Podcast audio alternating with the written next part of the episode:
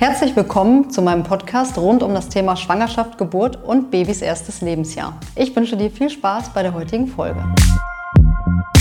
Und zwar ist das hier Teil 2, weil Teil 1 so gut angekommen ist und ihr einfach wieder so viele Fragen gestellt habt, dachte ich, ähm, wir starten direkt mit Teil 2. Und dieses Thema ist einfach auch Wochenbett ziemlich großes, allumfassendes Thema, sehr emotional, sehr individuell. Deswegen starten wir jetzt direkt mit Frage 1. Eure erste Frage war, wann fällt der Bauchnabel ab und muss man ihn pflegen? Also, wann der Bauchnabel abfällt, ist sehr individuell. Bei manchen Kindern fällt er schon nach drei Tagen ab, bei anderen erst nach 21 Tagen oder noch länger. Das kommt auch immer ein bisschen darauf an, wie dick die Nabelschnur war. Wenn die natürlich sehr dünn war, dann fällt auch meistens die Nabelschnur etwas früher ab. Wenn es eine sehr dicke Nabelschnur war, dauert es manchmal ein bisschen länger. Aber die Wundheilung ist halt super individuell, wie bei jedem erwachsenen Menschen auch und genauso ist es bei den Kindern. Das heißt so zwischen drei und 21 Tagen meist, manchmal kann es aber auch noch länger dauern. Und prinzipiell wird eine offene Nabelpflege empfohlen. Das heißt, dass man viel Luft an den Bauchnabel lässt, dass man ihn nicht mit so einer Kompresse umwickelt, sondern wirklich viel Luft dran lassen. Am besten die Windel nach außen umklappen, dass kein Stuhlgang Urin reinläuft. Das kann natürlich auch immer zu Infektionen führen oder zur Reizung führen. Das will man vermeiden und nach Möglichkeit den Bauchnabel sonst einfach in Ruhe lassen, nur viel Luft dran lassen. Wenn er gerötet sein sollte, zeigt es bitte eurer Hebamme oder eurem Kinderarzt, eurer Kinderärztin. Dann kann man zum Beispiel den auch regelmäßig desinfizieren mit Schleimhautdesinfektionsmittel, das heißt Octenisept. Da bekommt man so kleine Sprühflaschen in der Apotheke. Das kann man sich vielleicht auch schon mal vor der Geburt zu Hause hinstellen. Falls am Bauchnabel dann irgendwie was so ein bisschen gerötet sein sollte, kann man damit dann arbeiten. Wenn der Bauchnabel abfällt, ist das sehr unterschiedlich. Bei manchen Kindern fällt er einfach ab, dann kommt noch ein bisschen Wundsekret und ist relativ schnell auch verheilt, epithelisiert nennen wir das immer. Bei anderen Kindern dauert das lange, dann blutet der wirklich noch, auch wenn er schon abgefallen ist, blutet der noch ein paar Tage ähm, oder es läuft halt auch viel Wundflüssigkeit raus. Und wichtig ist, dass der Bauchnabel ganz verheilt ist, dass da keine Flüssigkeit, kein Blut mehr rauskommt, dann ist er erst richtig verheilt. Wenn der Bauchnabel gerötet sein sollte oder komisch riecht, manchmal riecht er dann so entzündlich fischig, dann bitte aber immer einmal zum Kinderarzt oder zur Kinderärztin gehen und das abklären lassen. Nächste Frage, wann darf ich mein Baby das erste Mal baden? Auch dazu habe ich schon ein YouTube-Video abgedreht, das verlinke ich dir unten in der Beschreibung, kannst du dir gerne angucken, wenn das für dich in Betracht kommt.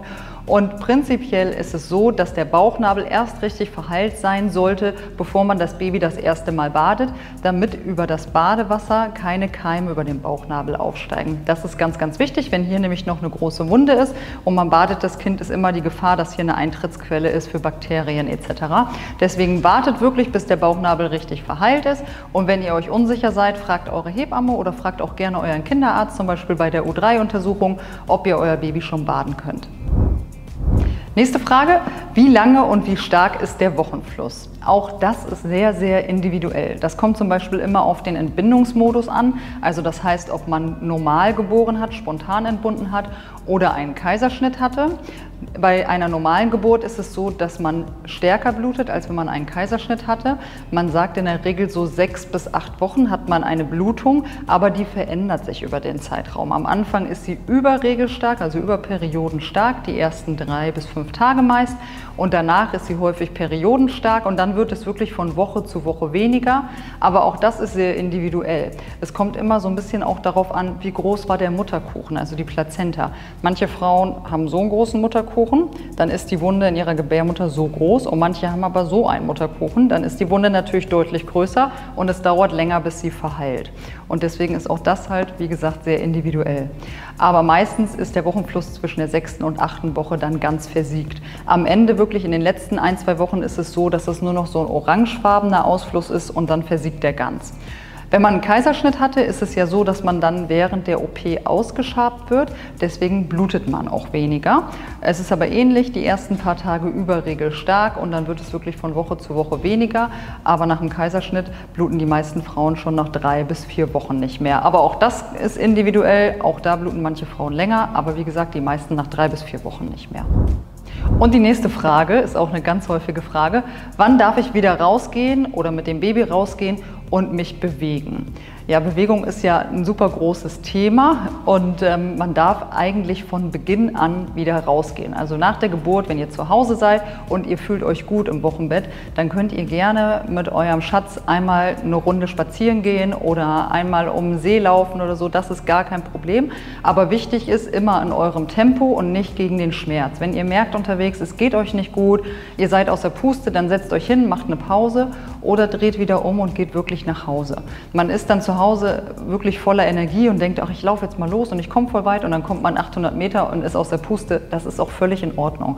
Aber trotzdem ist Bewegung gut. Es ist auch eine gute Prophylaxe gegen eine Thrombose und ich finde, es ist auch immer für den Geist und für den Körper einfach gut, sich ein bisschen zu bewegen. Es tut einem gut. Stressabbau, ein bisschen frische Luft und auch die Kinder genießen das natürlich, auch mal an der frischen Luft zu sein. Aber wie gesagt, das ist sehr individuell. Manche Frauen gehen wirklich drei Tage nach Geburt schon wieder raus und sind super schnell fit und bei anderen dauert es überhaupt 14 Tage, bis sie das erste Mal richtig vor die Tür kommen. Auch das ist in Ordnung, weil einfach auch die Genesung sehr unterschiedlich ist. Das kommt natürlich auch immer darauf an, wie war eure Geburt? War sie unkompliziert und schnell oder war sie sehr anstrengend und sehr schwierig? Und die nächste Frage, wie oft sollte mein Baby trinken? Ja, das ist auch eine ganz, ganz häufige Frage. Man füttert ja nach Bedarf, also nach ad libitum nennen wir das. Egal, ob man Muttermilch oder Prämilch füttert, füttert man nach Bedarf. Das heißt, die Kinder dürfen so oft und so viel trinken, wie sie wollen. Zu Beginn, also wirklich bei den ganz frischen Neugeborenen, ist es wichtig, dass man aber ein bisschen Auge drauf hat, dass die Kinder wirklich mindestens alle drei Stunden etwas zu trinken bekommen, damit sie nicht so doll abnehmen, damit der Blutzucker stabil bleibt, damit die Milchbildung, wenn ihr stillt, gut in Gang kommt, sich die Brust nicht staut, damit einfach die ganze Verdauung bei den Kindern gut in Gang kommt und damit ihr dann auch zügig quasi aus dem Krankenhaus entlassen werdet und das Kind zu Hause schnell wieder sein Geburtsgewicht erreicht.